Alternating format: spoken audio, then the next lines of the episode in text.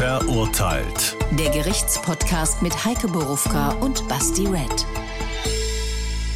Das sind wir. Willkommen zur neuen Folge. Willkommen auf allen Podcast-Channels und natürlich in der ARD-Audiothek. Willkommen in der ARD-Mediathek und bei YouTube auf dem noch so jungen Kanal von Hessenschau, den ihr alle abonniert. Das hatten wir ja schon mal, ne? So, dort findet ihr alle unsere Folgen aus mittlerweile viereinhalb Staffeln. Jedes Mal ein neuer Fall, ein neues Urteil, echtes Leben, viele Fragen und hoffentlich genauso viele Antworten. Ja, und nachdem wir in der letzten Zeit viel Mord und dies und das hatten und wilde Diskussionen. Machen wir heute auch mal Mord. Gott sei Dank ist er aber nicht ausgeführt. Äh, ich will jetzt auch gar nicht zu viel verraten. Als ich mich heute vorbereitet habe, habe ich mir auf jeden Fall gedacht, das ist mal was ganz anderes. Also was Vergleichbares hatten wir tatsächlich in den von dir angesprochenen viereinhalb Staffeln noch gar nicht. Und das ist auch eine Leistung, bei so vielen Folgen mal was zu finden, wo ich dachte, wow. Bin sehr gespannt und hoffe sehr, dass du Informationen für mich über diesen Herrn hast, der diese Sachen getan hat. Der Fall. Im März 2020 bemerkt ein Lokführer plötzlich das veränderte Fahrverhalten seines ICE auf der Teistalbrücke bei Niedernhausen. Bahnmitarbeiter untersuchen die Gleise und machen eine erschreckende Entdeckung. Auf einer Länge von 83 Metern wurden Schrauben gelockert. Bis dato sind bereits fast 400 Züge mit bis zu 300 Stundenkilometern über die Brücke gefahren. Bald darauf nimmt die Polizei einen 52-Jährigen fest. Der Mann hatte Briefe mit Hinweisen auf die Sabotage an Bundeskanzlerin Angela Merkel geschickt. Wegen versuchten Mordes und gefährlichen Eingriffs in den Schienenverkehr klagt ihn die Staatsanwaltschaft vor dem Landgericht Wiesbaden an. Er habe aus Geltungssucht und heimtückisch gehandelt, sagen die Strafverfolger. Anfang 2021 wird der Mann verurteilt zu neun Jahren und zehn Monaten wegen versuchten Mordes. Ja, ich hoffe, ihr stimmt mir zu, dass das mal was ganz anderes ist und ich weiß auch gar nicht, ob wir heute ins Team Chronologie kommen. Weil ich sag jetzt mal offen, meine aller, allererste Frage ist, was genau hat er da gemacht? Also sagen wir mal, der Tag, wo er da los, der ist irgendwann losgezogen und hat gedacht, hier, ich habe einen Schraubenzieher. Ja, der Wen- ist irgendwann losgezogen und hat die Schrauben gelockert. Die Schrauben auf 83 Meter auf dieser Brücke, die 50 Meter hoch ist, auf einer extrem exponierten Strecke, nämlich der ICE-Strecke zwischen Frankfurt und Köln. Da rasen sehr, sehr viele Züge drüber, nämlich Hochgeschwindigkeitszüge. Und die rasen da mit äh, Tempo 300 drüber. Ich kann schon mal sagen, es waren insgesamt in der Tatzeit, und die Tatzeit war nicht lange, das war ungefähr eine Woche, da waren es 417 ICE, die da drüber sind. Als du jetzt gesagt hast, Tatzeit war nicht lange, habe ich gedacht, wow, krass, an einem Tag. Nee, also eine Woche, eine, über eine Woche verteilt. Rein technisch gefragt, da brauche ich ja ein bisschen mehr als handelsübliches Werkzeug, hoffe Ja. ich. Richtig, da brauche ich einen Spezialschlüssel für Schwellenschrauben. Ich lese das ab, weil ich äh, kenne mich jetzt da nicht so gut mit aus. Und diesen Spezialschlüssel für Schwellenschrauben hat man Überraschung, Überraschung in seinem Kofferraum gefunden. Den kann ich aber so kaufen. Also das weiß ich jetzt nicht. Das ist jetzt nicht so, dass ich hier einen Inside-Job Deutsche Bahn machen muss, weil nur die Leute diese Schlüssel haben. Naja, ich glaube, man muss schon. Das weiß ich nicht. Zumindest Fachhandel wahrscheinlich. Also, Ähm, wo es Schwellenschraubenschlüssel gibt, kann ich leider nicht beantworten. werden wir rausfinden, googelt ihr wahrscheinlich gerade, während ihr kurz Pause gemacht habt. Willkommen zurück. Ähm, was ist denn genau in dieser Woche passiert? Der ist einfach nur dahin spaziert und hat die gelockert. Der ist dahin spaziert und hat die gelockert und dann Weiß hat. man, wie oft in dieser Woche? Also wie, Nein. wie, wie lange das Nein, dauert? Hat nein, hat sich nein. Also wir müssen mal dazu sagen, das war ein reiner Indizienprozess. Der sagt, Okay. er war das nicht. Das stimmt nicht. Er, also der hat das nicht gemacht. Alles falsch. Das ist ein sehr auffälliger Angeklagter gewesen. Ich glaube, für seine Verteidiger, jedenfalls nach dem äußeren Eindruck, ein sehr schwieriger Mandant. Das ist einer, der wirkte auf der Anklagebank. Und jetzt müssen wir uns vorstellen, wir sind in Corona-Zeiten. Das Ganze ist äh, verhandelt worden vor dem Landgericht Wiesbaden. Und das Landgericht Wiesbaden hat mit Blick auf Corona, Abstand etc. eine Leichtbauhalle aufgestellt. Also eine riesige Halle, muss man sich vorstellen, wie so auf einer, wie so auf einer. Ich habe schon gesehen, wie auf dem Oktoberfest. Ja, ich habe jetzt überlegt, ob Kerb ein hessisches Wort ist und wie es dann in echt heißt. Kerb, Kirmes? Ich weiß nicht so. Ich meide alle dieser Veranstaltungen, aber ich habe Bilder gesehen, die sahen Also sehr, eine sehr lustig wirklich aus. große so, Halle. Diese weißen Zelte dann. Quasi. Ja, und du bist weit weg. Also mein Eindruck ist, äh, es, es lagen viele Meter zwischen dem Angeklagten und mir, aber es war trotzdem deutlich erkennbar, dass dieser Angeklagte sich eher geriert hat wie so ein Sachverständiger und dass dieser Angeklagte auch seinen Verteidigern gerne gesagt hat, was los ist. Und da er aufbrausend ist, konnte man immerhin in äh, der Pause immer mal was von ihm hören, nämlich, dass er das, ich zitiere, Scheiße findet in dem Scheißkasten. Das ist nämlich der Knast, in dem er sitzt und dass er da nur jetzt schon ein Jahr sitzt. Und er hat auch unter diesen Plexiglasscheiben, die uns ja zurzeit noch voneinander trennen, äh, hat er dann immer Zettel durchgeschoben. Also der hat alles selbst in die Hand genommen. Aber nicht selber gesprochen. Er hat mal kurz selbst gesprochen, ganz kurz, als es um ihn persönlich ging, da konnte man ihn hören, ja, aber ansonsten hat er seine Anwälte viele, viele Anträge stellen lassen, selber nicht geredet. Das macht aber insofern nicht ganz so viel, weil er vorher schon viel geredet hat und sehr viele Zeugen da waren, die beschrieben haben, wie er so war. Wie, also ich kann es mir vorstellen, nee, kann ich mir eigentlich gar nicht vorstellen. Ich habe noch viel zu wenig Informationen. Was war denn die Intention, so eine Aktion zu machen? Weil wir haben ja jetzt festgehalten, der scheint über eine Woche verteilt rausgegangen zu sein mit einem Spezialschlüssel, um zu sagen, weißt du was, hier auf der Brücke, da fahren so viele Züge, ich, mir geht irgendwas auf den Sack, das weiß ich ja nicht. Ich will jetzt hier mal ein Zeichen setzen. Anders kann ich mich da nicht rantasten. Hat der wenigstens gesagt, warum er das gemacht hat? Nein, er hat es ja nicht gemacht, also kann er ja auch nicht sagen, warum er es gemacht hat. Kann man aus diesen Briefen an Frau Merkel, die wir im Eingang äh, gehört haben, vielleicht Schlüsse ziehen? Sowohl Staatsanwaltschaft als auch am Ende Gericht haben gesagt, er hat es aus Geltungsdrang gemacht. Also ein Wichtigtuer. Einer, und das hat der Gutachter eben auch äh, gesagt, jemand, der sich in Szene setzen will, jemand, der um Anerkennung heischt und jemand, und das würde ich jetzt sagen, der sich zum selbsternannten oder es brauche ich eigentlich nicht zu sagen, das Urteil ist eigentlich ganz klar, der sich zum Terroristenjäger gemacht hat. Es war nämlich so, dass er, das ist krude, deswegen, äh, ich sehe es schon an deinem Blick, ich kann aber auch nichts für, jemand, Ich habe irgendwie die Hoffnung, dass noch ein Hinweis kommt, wo ich sage, ah, nein, nein. wie nein? Nein. Der muss nein. doch in diesen Briefen irgendwas geschrieben haben. Ja, in diesem Was Brief- steht denn da? Also Frau Merkel, Also an Frau Merkel. Klappe wieder auf, oder? Was, was hat er geschrieben? Frau Merkel hat er Hinweise dafür angeboten, na andersrum, er hat von Frau Merkel Geld verlangt am Ende und es war sehr schwankend. Also das waren auch mal nur 800.000 Euro und am Ende waren es Aha.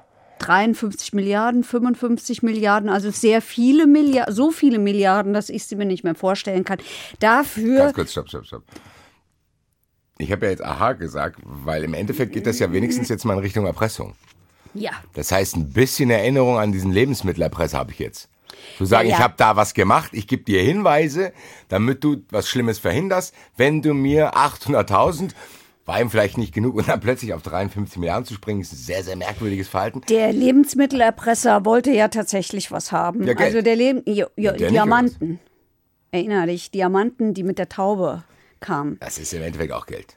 Ja, der Nee, der machen. wollte, der wollte im Endeffekt nicht. Möglicherweise wollte er Geld, weil er hatte ziemlich viele Schulden beim Staat, aber das war nur 27.000 Euro. Na gut, dann wollte er vielleicht ein bisschen was, ein Polster haben.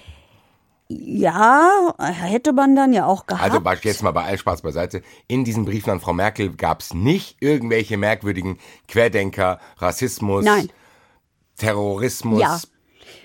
Ja, nein, ja, Terrorismus. Also Terrorismus war, weil er gesagt hat, äh, dass er der Terroraufklärer ist und dass er eine französisch-deutsche islamistische Terrorgruppe im Auge hat und für dieses Geld eben die, den, die entscheidenden Hinweise geben kann, damit man diese Terrorgruppe davon abhalten kann, eben jenen Anschlag auf die ICE-Strecke Köln-Frankfurt verübt. Aber jetzt ist, ich kann auch nichts dafür, es ist wirr. Ah, jetzt habe ich aber ein bisschen mehr verstanden. Also er hat auch Herrn Macron geschrieben.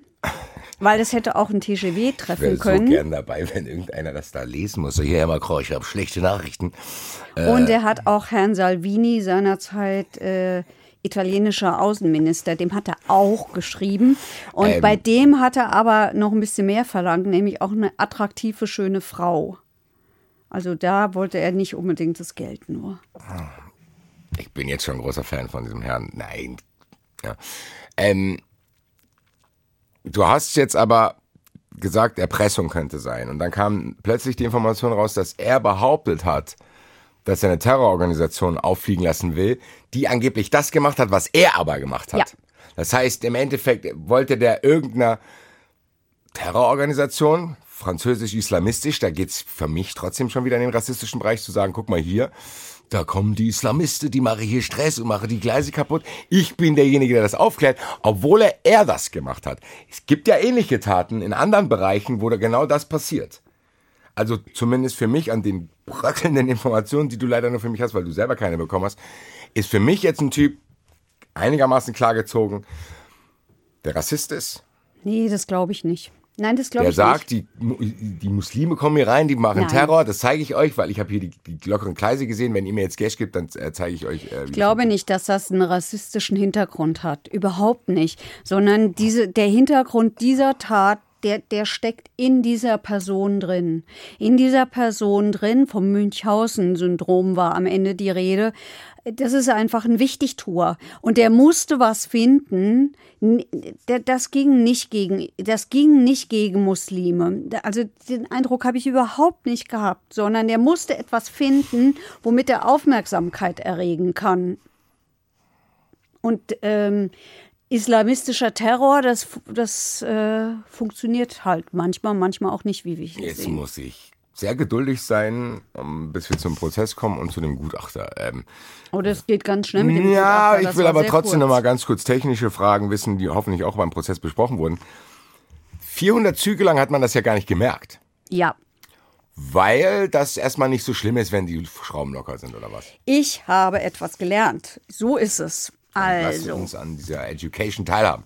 ja, der hat nämlich einen Laienfehler gemacht.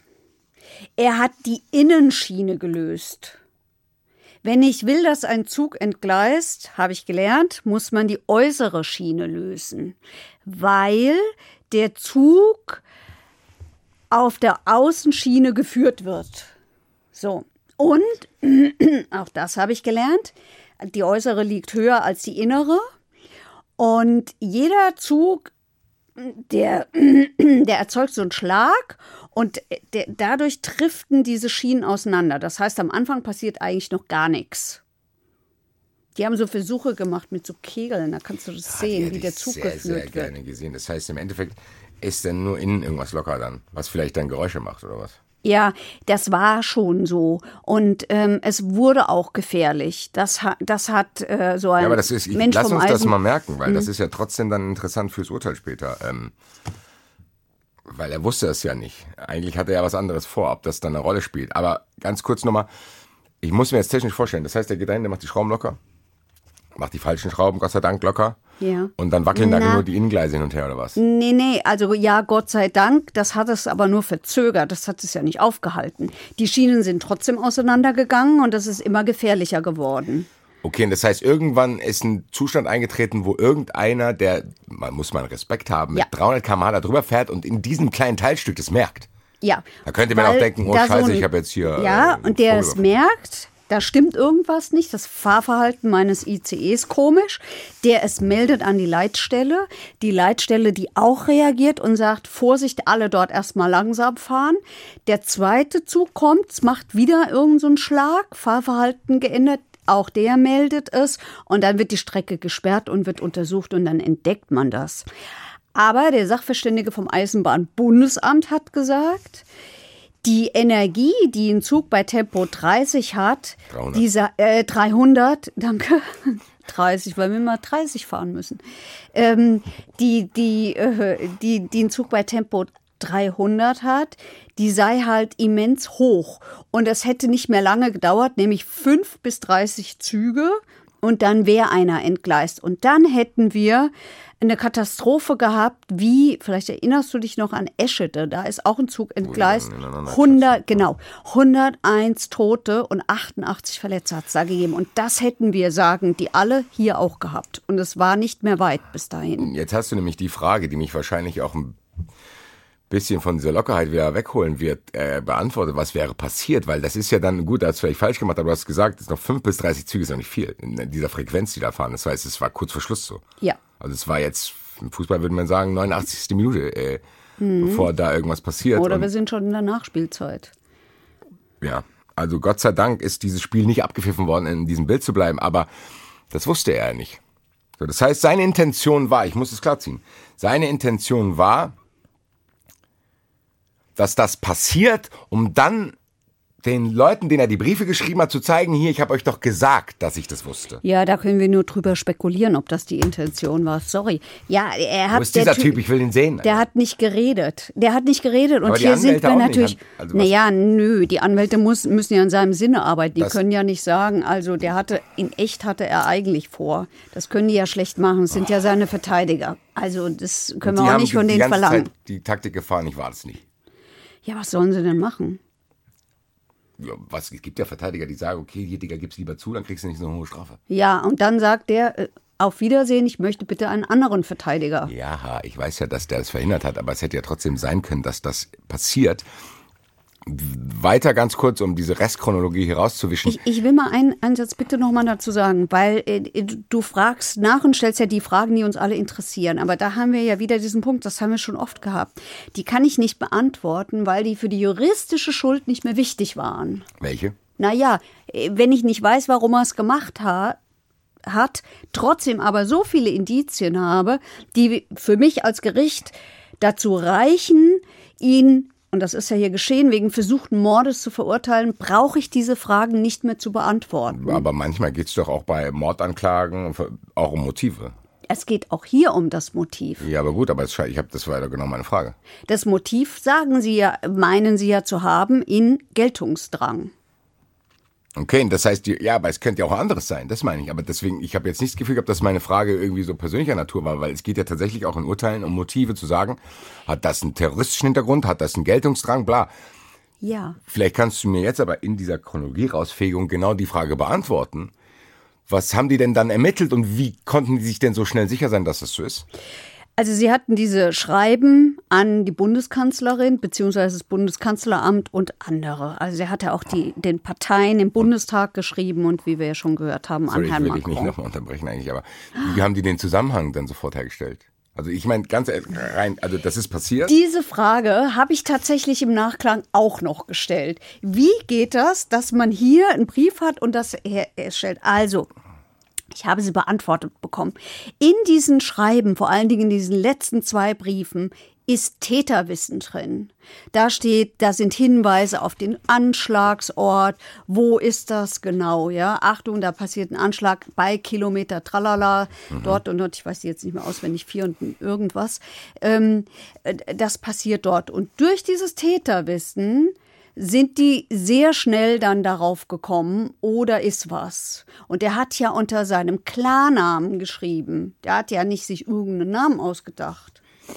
Okay, Der fühlte sich ja offenbar so sicher. aber trotzdem müssen die ja irgendwie in Verbindung gebracht werden. Das heißt, die melden das dann quasi an die Polizeistelle, die für diesen Ort, wo dieser angebliche Anschlag stattfindet, äh, zuständig ist und die merken, ach guck mal, tatsächlich ist da auch Ja. was passiert. Zack, zack. Ja, und das ging ganz schnell. Also das ging Okay. ganz schnell.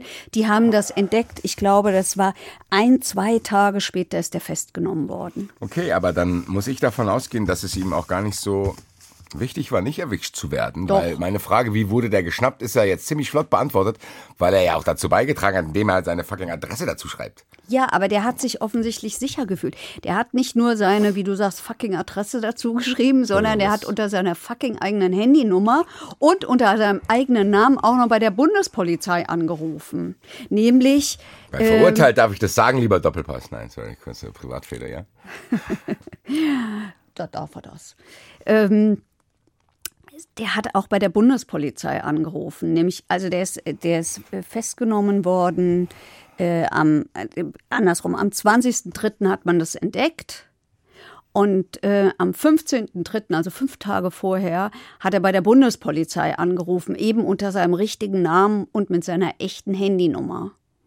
Ja, sag der wollte, also, das heißt, der war sich seiner Story sicher, dass die, dass ihm geglaubt wird, Ja. dass er da diese terroristische Organisation aufgedeckt hat. Ja, und dieses Gespräch ist auch aufgezeichnet worden. Es ist im Gerichtssaal abgespielt worden. Ich konnte das hören. Und äh, die haben ihn halt für nicht glaubhaft gehalten. Jetzt gibt es diesen Vorwurf, lieber Gott, Bundespolizei, ihr habt da einen Hinweis gekriegt und ihr macht überhaupt nichts. Ja. Warum macht er das nicht? Diese Beamten, die ich da gehört habe, die sich dazu geäußert haben, haben gesagt, der, der war einfach unglaubwürdig. Der hat sich aufgespielt. Der hat, er- der hat zunächst so detailliertes Zeug erzählt und hinterher hat er nichts mehr gewusst. Also der hat gesagt, ich bin hier gerade auf der, A, auf der A3 und ich verfolge einen Wagen mit drei Insassen, nämlich diese Terrorzelle. Ja, ähm, und die haben das und das vor und ihr müsst kommen. Und dann gab es weitere Nachfragen, da hätte er eher verwirrt gewirkt und habe nicht mehr sagen können, was das überhaupt für ein Auto ist vor ihm und in welchem Auto er jetzt sitzt. Das wusste er irgendwie auch nicht mehr. Und das mit dem, wo er genau ist, ähm, hat auch nicht mehr so richtig hingehauen.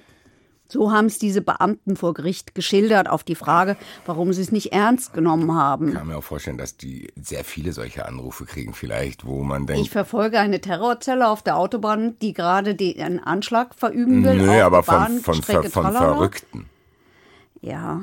Die dann was anderes sich äh, äh, erzählen, dass ihre Nachbarn sie mit irgendwelchen Strahlen belasten, was weiß ich, was für Kram da. Ja. Also, äh, wie, wie, aber wie bewertest du denn diesen Vorwurf? Findest du den berechtigt? Weil ich, mein erster Impuls ist jetzt tatsächlich, boah, da bin ich zu wenig drin, als um zu denken, ich weiß nicht, wie viele Spinner bei der Polizei überhaupt anrufen. Das war auch mein Eindruck. Und diese beiden Beamten, die da waren, ähm, die, ich hatte nicht den Eindruck, dass sie das nicht richtig ernst nehmen. Also der eine hat, der hat den anderen noch dazugezogen. Das Gespräch ist aufgezeichnet worden. Man, man hat sich doch da sicher gefühlt, dass da halt irgend so ein Irrer anruft.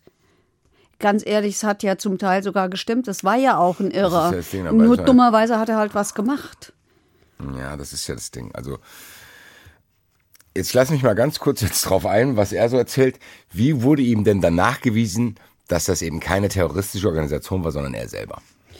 Naja, indem es dann eben diese zwei Schreiben gab und in diesen Schreiben Täterwissen drin stand. Na gut, aber es kann ja auch durch seine Untersuchung zu ihm gelangt Ja, sein. könnte ja so sein, war aber nicht so. Ähm, das haben sie sehr schnell gemerkt, weil sie bei seiner Festnahme seinen Laptop sichergestellt haben und in diesem Laptop waren nachweisbar, dass er diese Strecke da ausgekundschaftet hat. Also da, und das da da waren so, äh, wann fährt welcher Zug. Dann war ein Chat mit seinem Sohn drin, in dem er ankündigt, dass die Frau Merkel sich noch wundern würde, was da jetzt, dass da was bald passieren wird. Außerdem hat er in einem dieser vielen Schreiben auch gefordert, dass er äh, lebens, also wenn er ne, als Bedingung dafür, dass er hilft bei der Aufklärung gegen diese islamistische Terrorzelle, dass er dann ein Leben lang umsonst Bahn fahren darf, er und seine Kinder. Wem hat er das gesagt? Ah ja, in seinen Erpresserschreiben an die Kanzlerin und die Parteien. Er wollte und 53 Milliarden und umsonst Bahn fahren. Ja, jetzt Ja, kann nicht ich vergessen, jetzt mit nicht, dass ich einen ganzen Fehler mache. Ne? Also ich weiß jetzt nicht genau, ob im selben Brief die 53 Milliarden waren oder ob er da schon runtergegangen war auf eine Million. Das kann ich jetzt nicht genau mehr sagen. Ja, und dann hat man, als man den festgenommen hat, da in, in, äh, in einem Hotel hier in der Nähe von Frankfurt, ähm, da hat man halt jede Menge gefunden. Unter anderem. Nee, Schlüssel Quatsch, wer- ich erzähle gerade was falsch. Er ist in Köln festgenommen worden, im Hotel, weil er dieses Hotel in der Nähe von Frankfurt, also da ganz in der Nähe von dieser Stelle, nämlich in Niedernhausen, Ähm, das hatte er fluchtartig verlassen, so war es. Da hatte die Zeche geprellt, der Trottel, und, und war weg. Aber der ist, äh, das ist ein Intensivtäter. Der ist schon 22, zwei, äh, rund 20 Mal verurteilt. Erzähl's mir so nebenbei ganz schnell. Ja, ich kann ja nicht alles auf einmal erzählen. Und ähm, Aber lass uns, können wir zum Prozess kommen? Nein, wir sind ja noch bei der Frage, wie kommt man da drauf? Man hat dann in seinen Unterlagen auch gefunden, dass er bereits 2017 angefangen hat, sowas zu planen, solche Erpressungen und dass er auch, er war im, das Ganze ist passiert im März 2020 und im, meine Dezember 2019 war er gerade erst aus der Haft entlassen worden. Da saß er nämlich, weil er einen Nürnberger Spielwarenunternehmer erpresst hat, saß er ein und da fand man in seinen Unterlagen eben auch schon Hinweise darauf, dass er die Erpressung äh, der Bahn und diesen Anschlag da geplant hat. Jetzt? Ja. So, das klingt für mich ziemlich reibungslos. Also hier ist nicht, dass ich eine Frage habe, keiner hat eine, scheinbar hat niemand eine Frage gehabt. Du hast gesagt, es ging ziemlich flott. Connecting the Dots, äh, Briefe, Gleise, Medien ausgewertet von dem Laptop, Handy, was weiß ich, was man alles findet. Dann war ziemlich schnell klar, dieser Typ hat sie nicht alle, der hat das selber gemacht. Ja. So, dann wird er dann verhaftet. Und Ja. wie, ich habe in vorhin an einem Nebensatz rausgehört, da saß ein Jahr in Untersuchungshaft. Ja. Weil er gesagt hat, ich sitze seit einem Ja, Jahr ja, ja, im ja, Kassier. ja. Im März, äh, ja, genau. Okay. Im März 2020 ist er, Jetzt kommt zum Prozess und worden.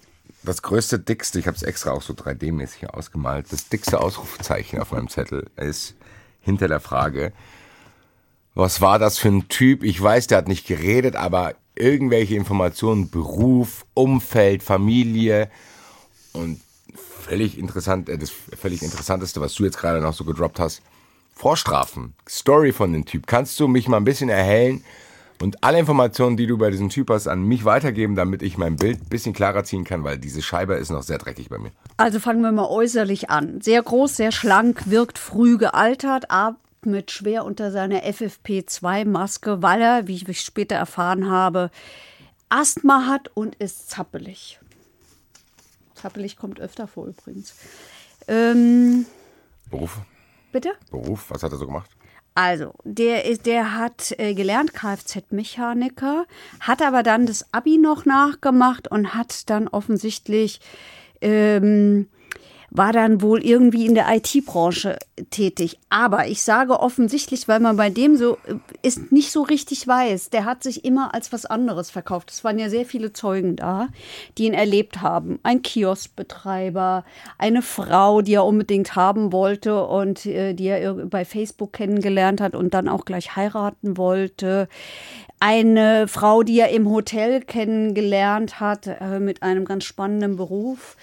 Ähm, und die haben alle was anderes erzählt. Also dem einen hat er erzählt, er ist Verfassungsschutzmitarbeiter, dem nächsten hat er erzählt, er ist irgendwie äh, IT-Spezialist. Äh, irgendwann war er auch mal Pilot bei der Bundeswehr, weshalb ich nicht so richtig ganz genau sagen kann, was er gemacht hat, weil er ja auch viel Zeit im Knast verbracht hat. Und ähm, Bevor wir dazu kommen, weil das wird ja wahrscheinlich das Interessanteste. Nee. Familie?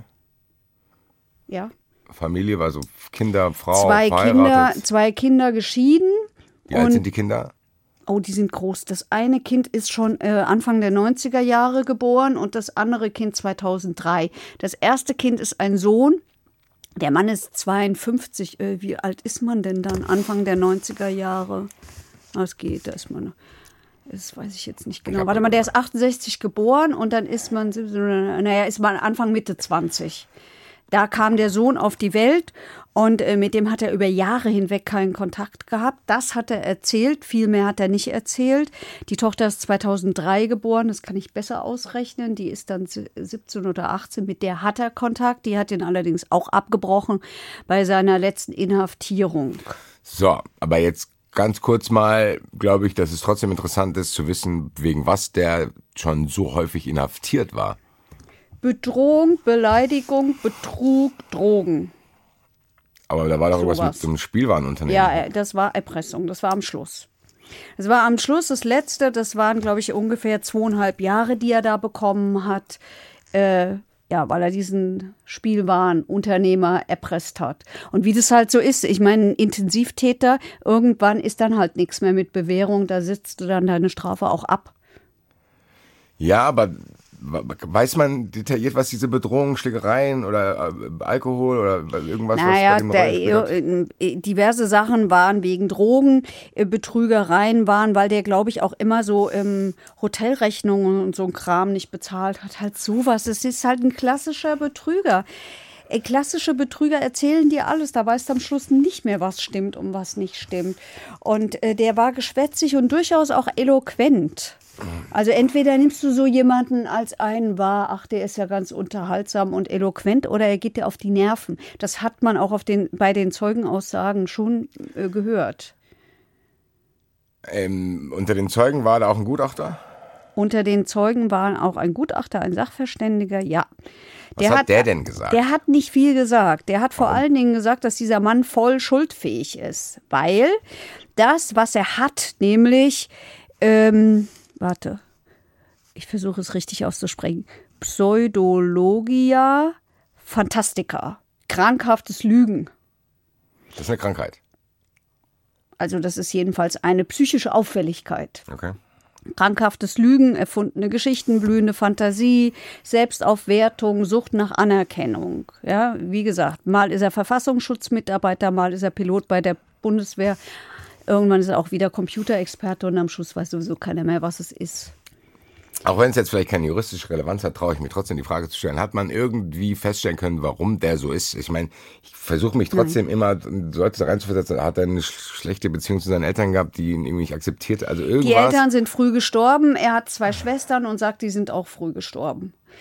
Mehr kann ich nicht sagen. Okay, und durch diese Zeugen aus diesem Umfeld ist jetzt auch nicht irgendwie irgendwas klargezeichnet worden, weil die alle was anderes gesagt haben. Nee, nee, nee, nee. Das waren, das waren alles Zeugen äh, aus dieser Tatzeit wo man rausfinden wollte, was hat er da gemacht, wo war er und so. Das heißt, im Endeffekt ist es völlig egal, was für ein Typ der ist für die Justiz.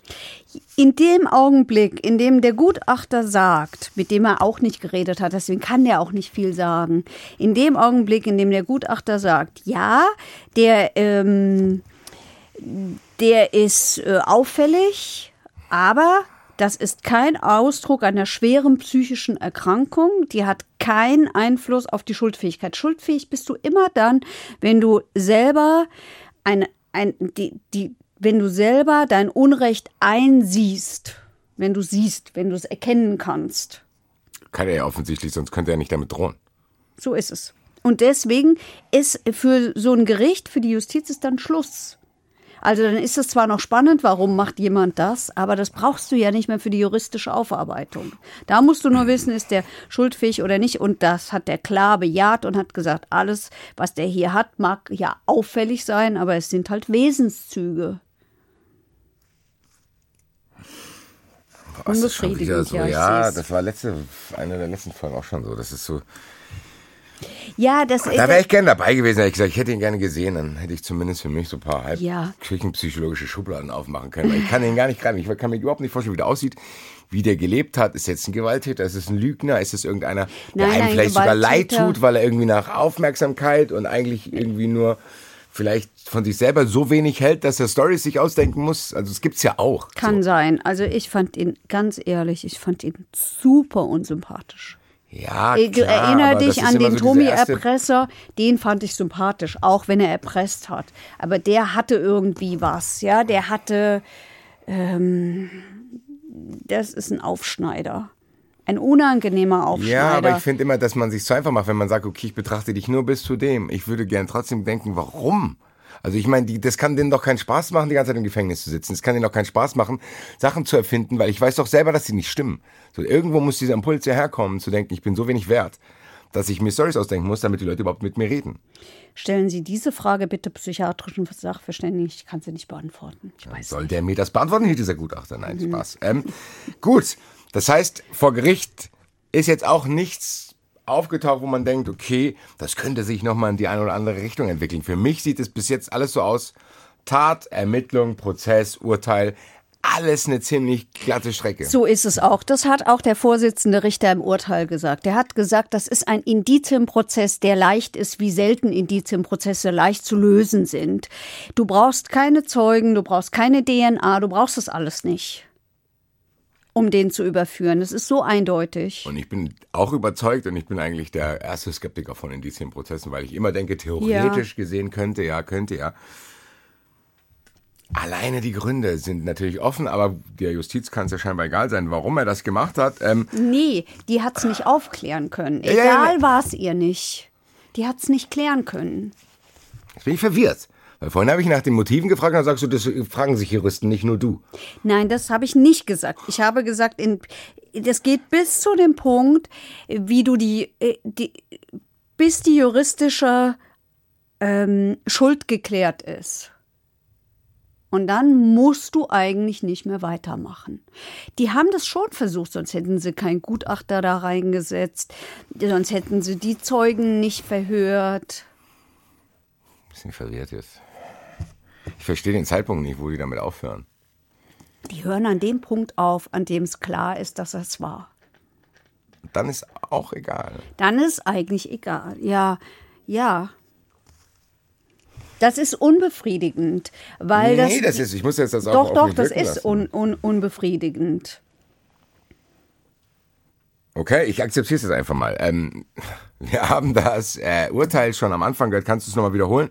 Der ist wegen was genau angeklagt worden? Weil ich habe dazu eine sehr, sehr aufwühlende Frage, ehrlich Versuchten Mordes und versuchten schweren Eingriffs in den Schienen, bla, Dingsbumsverkehr, genau. Wie viel hat er bekommen? Neun Jahre und zehn Monate und die Staatsanwaltschaft hatte 13 gefordert. Ja. Gefährlicher Eingriff in den Schienenverkehr, heißt es korrekt? Ich muss das sagen, sonst kriege ich E-Mails. Du hast vorhin dieses andere Zugunglück angesprochen. Ist das, aber ich habe trotzdem das Gefühl, dass das wie ein normaler versuchter Mord behandelt wird. Aber eigentlich jetzt für mich als Laie ist es doch ein versuchter Massenmord, wenn da theoretisch gesehen auf einen Schlag 150 Leute hätten sterben können. Ja. Das ist doch was anderes, als wenn ich das mit einem Johnny mache. Ja, und zwar ist es aber insofern anders, als dass sich das äh, Mordmerkmal dann ändert. Also wir haben hier verschiedene Mordmerkmale. Einmal Heimtücke, die Leute im Zug haben keine Ahnung, die sind da völlig arg und wehrlos, sitzen da halt, ja. Nach deren Leben wird getrachtet. Dann haben wir den niedrigen Beweggrund, Geltungsdrang. Sehr seine persönliche. So, und dann haben wir das gemeingefährliche Mittel.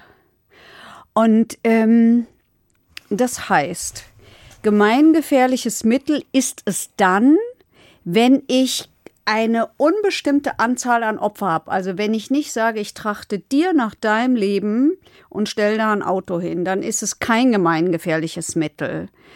Wenn ich an einer einsamen Stelle ein Auto hinstelle und dann stirbt genau der, der da sterben soll. Sondern gemeingefährliches Mittel ist es dann, wenn die Anzahl der Menschen, die ich töten will, unbestimmt ist, wie zum Beispiel die Bombe auf dem Oktoberfest oder so. Aber da muss ich jetzt fragen, ich kann ja dann aber eigentlich auch so jemanden gar nicht vorwerfen, wie viel er umbringen wollte, weil er könnte ja theoretisch davon ausgehen, das kann auch sein, dass nur zwei Leute im Zug sind. Du kannst ihm ja auch nicht nachweisen, wie viel er umbringen wollte. Ja. Aber das ist doch egal. Also sagen wir ist mal das so. Egal? Sagen, Ganz, sagen aber das ist eine sehr so. interessante Frage. Ist es egal, ob ich zwei Leute oder 700 umbringe? Also wenn wir hier dieses gemeingefährliche Mittel angucken, nein. Dann ist es ein Unterschied. Ähm, sagen wir mal ganz kurz, sagen wir mal theoretisch gesehen, jetzt ein bisschen Theorie. Sage mal, das hätte geklappt. Es gibt ein Zugunglück. Ja. Hätte sich die Strafe unterschieden, wenn in dem Zug, weil es ein unfrequentierter Zug ist, fünf oder 700 gewesen wären? Nein, weil dann wäre es ja Mord. Und für Mord gibt es nur eine Strafe und die heißt lebenslang. Ob du zehn umbringst oder einen. Ich hoffe nicht, oder dass 200. Das jetzt, wenn ich das jetzt da draußen so die. Na egal. Ähm, naja, äh, mehr als lebenslang geht doch nicht. Das ist die absolute, absolute Maximalstrafe. Krass eigentlich. Das, ja, ich weiß, wir kennen das aus dem amerikanischen Recht, dass die zu 304 Jahren verurteilt werden. Aber das ist doch, ähm, ganz ehrlich, ist doch für die Galerie. Also. Ja, ich habe dazu noch gar keine Meinung, ehrlich gesagt. Ähm, lebenslang ist lebenslang, mehr geht doch nicht. Du lebst eh keine 220 Jahre noch, leider.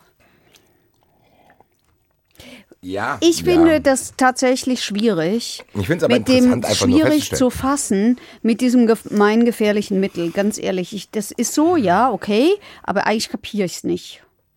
Eigentlich kapiere ich nicht, wieso ist es kein gemeingefährliches Mittel, wenn äh, die Wirkung beherrschbar ist, weil ich das Auto am äh, irgendwo abstelle und dann sterben halt nur zwei und nicht gleich 25.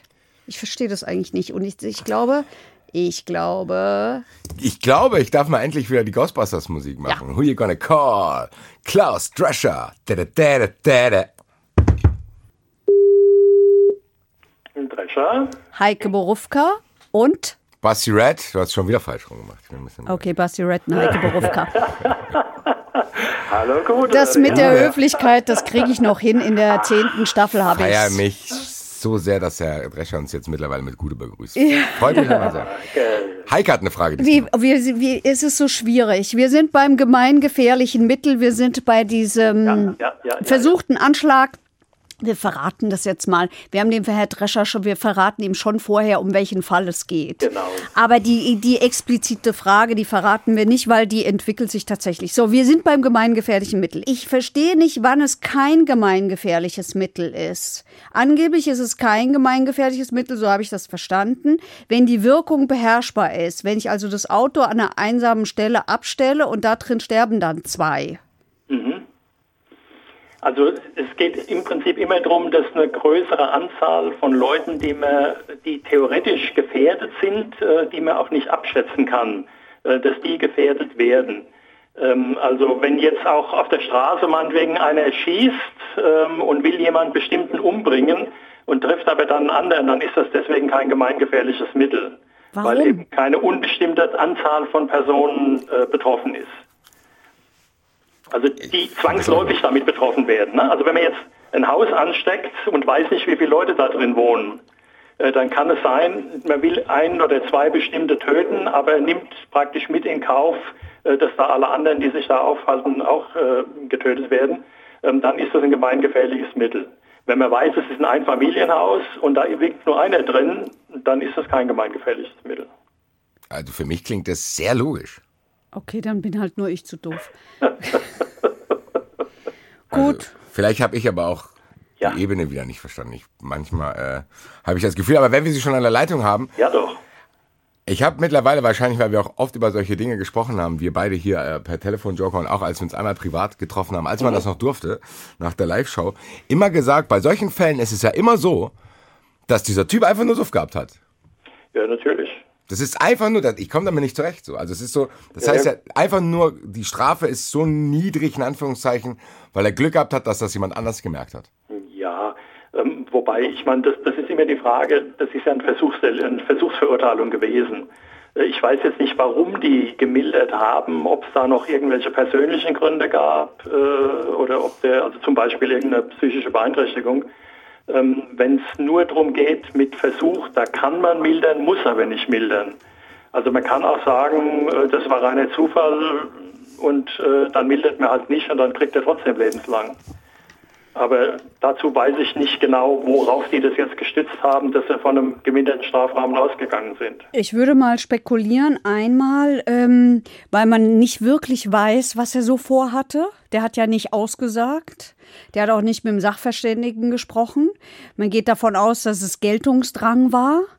Und dass er das billig in, in Kauf genommen hat, dass die Leute halt dabei draufgehen. Der hat ja behauptet, das wäre eine, ähm, dahinter stecke eine, Ter eine, eine Terrorzelle. Ja. Ja, und äh, auf die er eigentlich nur aufmerksam machen wollte. Und es gibt noch was weiteres, was total kompliziert ist. Es war auch im, im Raum die Frage, ob er vom Versuch zurückgetreten ist, dadurch, dass er die Bundespolizei ja informiert hat. Gut, aber das, ähm, also wenn die festgestellt hätten, er ist zurückgetreten, äh, dann hätten sie mit Sicherheit äh, ihn freigesprochen, weil das Ja. ist dann so. Und äh, das hat aus irgendwelchen Gründen nicht gereicht. Also ich weiß jetzt nicht, wann er die Bundespolizei verständigt hat, ob da das schon entdeckt war, dann nutzt ihm das natürlich nicht. Nein, er hat sie vorher informiert, aber er hat so wirr gesprochen und so viel Un Unsinn da erzählt, dass die ihm das nicht nicht geglaubt geglaubt haben und gedacht Okay. haben, das ist halt ein Irrer am Telefon. Dann, dann reicht das für den Rücktritt wahrscheinlich deshalb nicht, weil man sagen muss, er hat gemerkt, die glauben ihm da nicht ähm, und dann muss er halt andere Mittel anwenden. Dann muss er irgendjemand anderen einschalten, äh, der darauf hinweist oder muss das schriftlich machen oder sonst was. Aber Oder wenn wir, selber dahin fahren, da hat doch die Schraube, da kann er ja wieder zurückschrauben. Oder das, ja klar. also, aber wenn wir jetzt schon hier bei der juristischen Diskussion sind, dann nutze ich das jetzt nochmal weiter. Rücktr Rück, so, Basti ist raus jetzt. Nee, ich bin drin. Ich finde, es ist genau die Situation, die ich immer haben wollte. Ich stelle gleich auch nochmal eine andere Frage. Rücktritt vom Versuch, Ja. das finde ich was ganz Schwieriges. Ja, Vielleicht muss man auch. das auch nochmal erklären. Muss man erklären, ja. Also man hat den Rücktritt vom Versuch geschaffen, um Leute zu privilegieren, die während einer Tat irgendwie zur Besinnung kommen und nicht mehr weitermachen wollen ähm, und dann äh, das praktisch zu honorieren. Dass die nicht sagen, ich kann jetzt auch weitermachen, ich werde sowieso bestraft. Deswegen hat man diesen Rücktritt eingeführt, ähm, damit eben äh, praktisch zwar für das bestraft wird, was die Leute schon begangen haben, aber nicht das, was sie vielleicht begehen wollten. Also, es will jemand jemanden umbringen und fängt an, den mit einem Messer zu malträtieren und merkt dann irgendwie, es ist vielleicht doch keine so gute Idee und ruft die Polizei und äh, den Rettungswagen und der wird gerettet. Dann wird er verurteilt wegen Körperverletzung, aber von einem versuchten Tötungsdelikt ist er dann zurückgetreten. Und das macht sich natürlich in der Strafe bemerkbar. So, und das gibt es natürlich auch, dass Leute irgendwas machen wollen, aber schon von vornherein, ähm, bevor überhaupt was passiert ist, äh, da äh, jemanden verständigen. Also die kaufen sich eine Waffe, erklären überall, ich bringe jetzt meinen Vermieter um und dann überlegen sie sich das und machen einfach nicht weiter. Und dann kann man ihn nicht, weil er irgendwann mal geäußert hat, ich bringe meinen Vermieter um, bestrafen.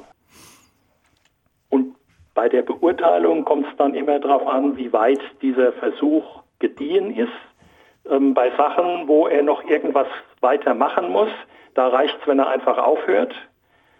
Bei Sachen, die er schon so weit vollendet hat, ähm, dass praktisch dann das jederzeit passieren kann, wie das hier in dem Fall war, die Schrauben waren locker, da wird gefordert, dass er sich bemüht und geeignete Maßnahmen äh, unternimmt, damit es nicht zu dem kommt, äh, was äh, da passieren könnte. Ah, und der hat aber bei der Bundespolizei angerufen, weil er sich wichtig tun wollte. Nee, vielleicht hat er ja auch probiert zurückzutreten, hat aber, wenn, aber wenn er, wenn er er- merkt, dass das nicht funktioniert, Vielleicht, dann muss ja, er halt sagen, okay, sein. scheiße, die glauben mir nicht, ich gehe jetzt selber dahin und mache die Schrauben ja fest. Zum Beispiel.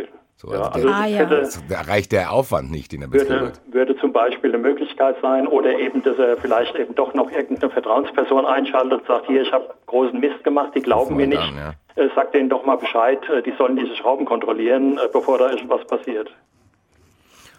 Alright, Mensch, vielen, vielen haben wir Dank. aber viel gelernt. Vielen Dank. Ich auch. bitteschön. Die, die Frage, die ich jetzt noch habe, die hebe ich für, fürs nächste Mal auf. Da, Gut. Zu, damit zwinge ich sie hier wieder aufzutauchen. Ja, doch, machen wir. Wir Sehr gut. freuen uns. Tschüss. ja, Bis dann. Tschüss.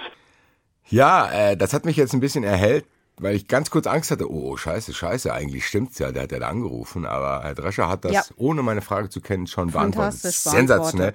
Ich habe noch eine kleine, sehr unwichtige Frage. Muss der eigentlich der Bahn irgendwas ersetzen? Weil er hat ja einfach Sache kaputt gemacht. Theoretisch ja, praktisch wird er es nicht tun können, weil er hat ja schon 27.000 Euro Schulden beim Staat. Und ich glaube, es kommt jetzt auch nichts rein. Der wird die nächsten Jahre in Haft sitzen, es sei denn, er wird mit seiner Revision, weil du mich gefragt hast, was das für ein Mensch ist. Der legt selber Revision ein. Der lässt das nicht seine Ohne Anwälte Anwälte. machen. Ja. Boah, kannst du mir Und- Bescheid sagen, wenn da das verhandelt wird? Ich will Ja, der wird nichts verhandelt. Warum? Der wird, weil, also es sei denn, das Urteil wird schlecht geschrieben und die, die Revision hat nur dann Erfolg, wenn im Urteil Rechtsfehler sind. Sonst hat er keine Chance. Also ich bin ungerecht behandelt worden, geht nicht. Äh, und ich finde es doof im Knast, reicht auch nicht. Das heißt, ich habe Und der andere war, die Möglichkeit auch auf eine zweite Chance. Geht ja gar nicht. Doch, du hast die Möglichkeit auf eine zweite Chance, wenn Fehler gemacht worden sind. Wir haben hier so einen ganz interessanten Fall. Wir haben hier die Staatsanwaltschaft, Okay, Fehler können aber auch sein, Fehler in der Ermittlungsarbeit, nicht nur in dem Urteil, was geschrieben ist. doch. Also die müssen so grob sein in, dem, in der Ermittlungsarbeit. Und da, dann bist du aber woanders. Dann brauchst du eine Wiederaufnahme von einem Verfahren. Und Ja, da genau. sind die Hürden riesig. Du brauchst dann, du Warum brauchst sind die denn riesig? Weil es kann ja immer mal passieren. Also, weil, damit, weil du sonst we- wegen jedes kleinen Mini-Beweises, der vielleicht für dich sprechen könnte, da würdest du kein Verfahren mehr zu Ende bringen. Rechtsfrieden wäre AD, dann würde nur noch prozessiert werden, es würde nicht mehr aufhören. Und deswegen ist die Hürde hoch. Das heißt, du musst dann ein Beweismittel anschleppen, das es vorher nicht gegeben hat, das es auch nicht geben konnte. Und es muss so evident sein, dass die Chance wirklich besteht, dass du jetzt freigesprochen wirst. Schon krass, aber eigentlich. Oder Also äh, mich als potenziellen, weiß ich nicht, so das, das beklemmt mich trotzdem irgendwie zu denken. Oder Naja, also ja, es ist beklemmend, wenn man davon ausgeht, dass die Justiz äh, schlurige Prozesse führt und immer ganz schnell verurteilt. Das tut sie ja aber doch nicht. Ja, aber ich kann ja auch irgendwie reingelegt worden sein. Ist ja auch egal. Äh, Ja, natürlich, es, kann, es geht auch schief. Es gibt ja diese Fälle. Das will ich auch gar nicht in Abrede ich glaube, ich habe zu oft diese Harry Watz-Doku gesehen. Die macht mich fertig, wie er da mit ja, seinen Akten sitzt. Ja, aber da war es am Ende auch die Justiz, die dafür gesorgt hat, dass es, dass, dass, dass eben nochmal, dass es von vorne losgegangen ist, muss man mal sagen. Da hat die Justiz sich selber korrigiert. Wir, so. wir, wir faden aus. Eins muss ich noch loswerden, nämlich die Staatsanwaltschaft hat 13 Jahre beantragt, rausgekommen sind neun Jahre und zehn Monate. Könnte man ja auf die Idee kommen, da, geht die safe in, in, in, in, in Revision. Ja, wenn das so weit drunter ist, macht sie aber nicht. Ich habe gefragt, warum. Sie macht es deshalb nicht, weil es ganz schwierig ist. Sie müsste eine Strafmaßrevision einlegen, also gegen, gegen, nur gegen die Strafe an sich. Aber es ist ja schon, also ich finde es schon signifikant zu sagen. Hier Ist total 13 signifikant. Und 9 ist schon, also es sind vier Jahre. Aber das, das, das ist nur erfolgsversprechend, wenn das Gericht in der Sache an sich anderer Auffassung wäre und deswegen zu dieser Strafe gekommen wäre. Okay, das heißt, die haben einfach das, das, das Gleiche, die, die sehen alle das Gleiche, Die bewerten sie aber so, anders. so ist es. Und das ist nicht so, dass die einen das bewerten und ist die anderen das. So ist es und deswegen ähm, und deswegen hat die Staatsanwaltschaft keine Revision gegen dieses Urteil eingelegt, sondern nur der Angeklagte. Das bedeutet aber, wenn der Erfolg hat mit der Revision, dann darf er sich, dann kommen beim nächsten Mal nicht mehr als wieder diese neun Jahre und zehn Monate raus, weil er darf sich nicht Das verschlechtern. haben wir hier schon mal gelernt, glaube ich. Ach so, Entschuldigung. Also, nee, weiß ich nicht. Wiederhole Kann mir auch nicht bekannt vor. Das sollte Okay, ein Lob machen wir sein. weiter. Es sollte doch ein Lob Machen sein, was diese weiter. Sendung hier für einen Auftrag hat. Wir machen gar nicht, also was ich jetzt weitermache, ist zumindest diese Frage mal stellen, die ich letztes Mal vergessen habe. Hast du noch irgendwas, was durch meine Fragerei nicht rausgekommen ist? Weil ich bin jetzt hier schon mit Also meinem ganzen Gekrakel äh, fertig. Ja, das sind ja nur noch so äh, sozusagen die Details, weil ja alle fragen, du auch, jeder, das verstehe ich auch, deswegen gehe ich in Prozesse. Ähm, was ist denn das für ein Typ? Also der war schon extrem aufbrausend, auch im Urteil. Nach fünf bis zehn Minuten nach der Begründung hat er für sich offensichtlich entschieden, es reicht ihm jetzt sowieso alles Quatsch, was hier erzählt wird. Und er geht jetzt, hat Blickkontakt zu den Wachtmeistern aufgenommen, von denen er sich jetzt gerne äh, hätte rausbegleiten lassen und hat auch während des Urteils versucht, mit dem äh, Gericht zu diskutieren. Ja, also irgendwie in Kommunikation zu treten mit denen. Das hat der Vorsitzende Richter unterbunden. Das ist übrigens derselbe Vorsitzende Richter, den wir im Susanna-Fall hatten. Da habe ich es schon mal gesagt. Ähm, das ist ein wirklich angenehmer Mensch. Der ist sehr höflich. Das ist keiner, der rumbrüllt. Das ist keiner, der autoritär ist. Das ist das ist wirklich ein Mensch, mit dem man das Gefühl hat, ja, mit dem kannst du auch reden. Der sitzt da nicht da oben und macht irgendwas und hat keine Ahnung mehr, was da unten eigentlich so passiert. Aber der hat ihm sehr klar gesagt, sehr klar gesagt, dass er das jetzt aushalten müsse und dass er schon erwarte, dass er den nötigen Respekt jetzt mal äh, dem Gericht gegenüber zeigt. Und da kann man, glaube ich, auch so ein bisschen, das kommt nicht so häufig vor, dass Angeklagte in Urteile reinbrüllen oder so. Und häufig, ich meine, das ist keine Ausnahme, dass sich Angeklagte zu Unrecht bestraft fühlen und auch zu hoch bestraft fühlen. Aber das zeigt, glaube ich, dessen völlige Realitätsferne. Ja, der hat nichts mehr mit der Realität zu tun. Das ist halt auch eine Frage, die ich mir in deinen Ausführungen dann gestellt habe. Der scheint ja dann wirklich diese Realitätsferne zu haben, wird aber dann mit einer gewissen Realität konfrontiert, dass er dann da irgendwo sitzt. So ist es. Da Und kann der ja die Wände ansprechen, sagen, eigentlich gehöre ich die nicht hingehe, aber ich sitze, da ist ja gar keiner mehr. So ist es. Wem will er denn die, der Tür erzählen, dass der eigentlich ein geiler Typ ist? So, die Tür antwortet ihm ja nicht. Ja. Dann, Ja, äh, das also, wird ja dann tatsächlich, spielt wahrscheinlich auch keine juristische Rolle, aber das ist zumindest für mich ein sehr interessanter Gedanke zu denken. Dann sitzt dann einer, der sich überall ein bisschen rausgewurschtelt hat, dann habe ich mal hin nicht bezahlt, dann sage ich, das ist ein Fehler von der. Plötzlich geht so ein Typ mit seinem Mindset, sitzt dann in so einem Zimmer so und denkt, hm, ja. Und jetzt laber ich den Wärter den ganzen Tag voll, oder was? Sagen, hier, lass mich raus, ich habe draußen Gold versteckt, dann können wir das zusammen teilen. So, weiß ich nicht, so stelle ich mir den halt vor. Äh, sehr, sehr strange alles. So Ja. merkwürdiger Fall. Finde aber tatsächlich, dass es heute mal so war, dass ich sehr, sehr viel Lernerfolg vom Verurteilten heute so gelernt habe, zu denken, ja, das weiß ich, das macht Sinn, so bla bla bla, weil man ja bei vielen Dingen dann auch denken könnte, oh Gott, warum ist das so und so, aber ich finde irgendwie, heute war es für mich zumindest eine runde Sache, außer dass ich halt nicht weiß, was mit diesem Typ los ist. ja, ich glaube, das werden wir auch nicht erfahren. Vielleicht weiß er es selber nicht, Mensch. Keine Ahnung. Schauen wir mal, äh, Leute, die Sachen auch nicht wissen und deswegen eine Frage haben, landen bei uns im Zuschauerraum. Wollen wir mal dahin? Da gehen wir hin. Äh, für Vergleich mit den Feser-Güser-Preis für Überleitung. Zuschauerraum.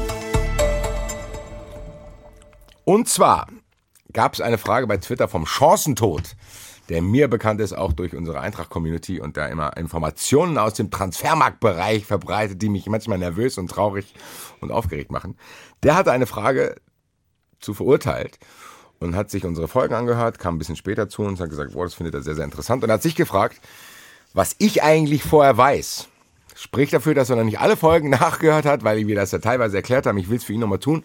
Vielleicht auch für unsere neuen Hörer, die dazu kamen, durch die diversen neuen Kanäle, Spotify, Hessenschau, YouTube, überall. Und diese Zahl ist ja auch gewachsen. Deswegen, ich krieg eigentlich nur den gleichen Text, der am Anfang hier abgespielt wird. Mehr weiß ich nicht.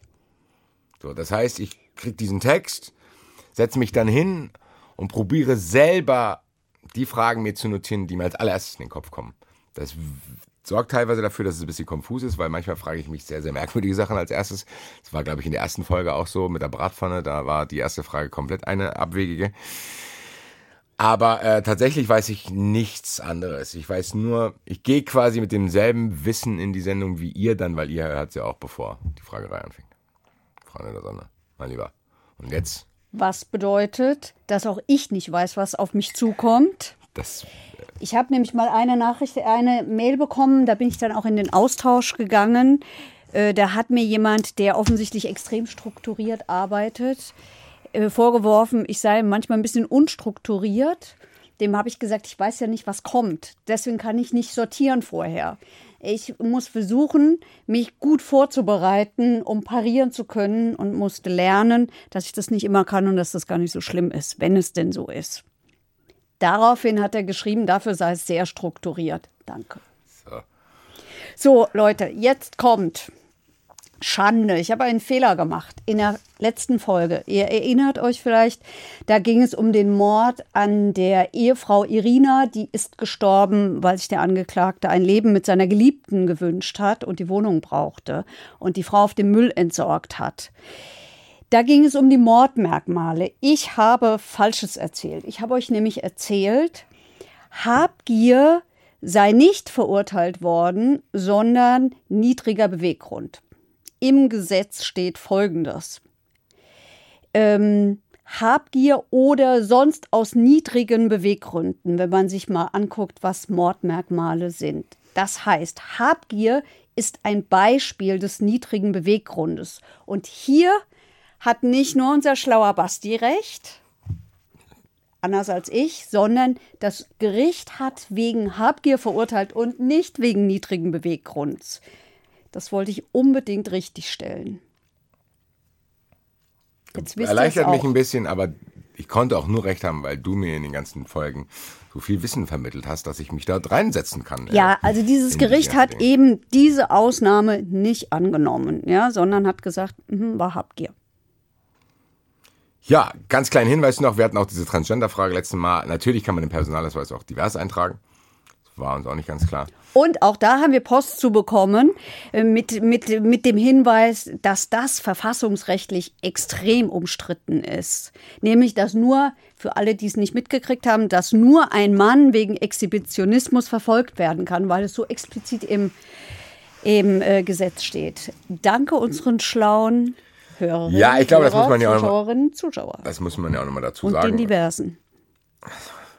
Das muss man auch nochmal dazu sagen. Wir lernen auch sehr, sehr viel durch den Input, den ihr uns gibt. Diesen Input und diese Fragen und dieses Lob und diese Kritik könnt ihr uns an verurteilt.ar.de schreiben. Ihr könnt uns bei Twitter Hashtag verurteilt, werdet ihr uns finden. Heike Berufka ist da, Basti Red ist bei Twitter, Instagram gibt es auch Leute, die uns schreiben.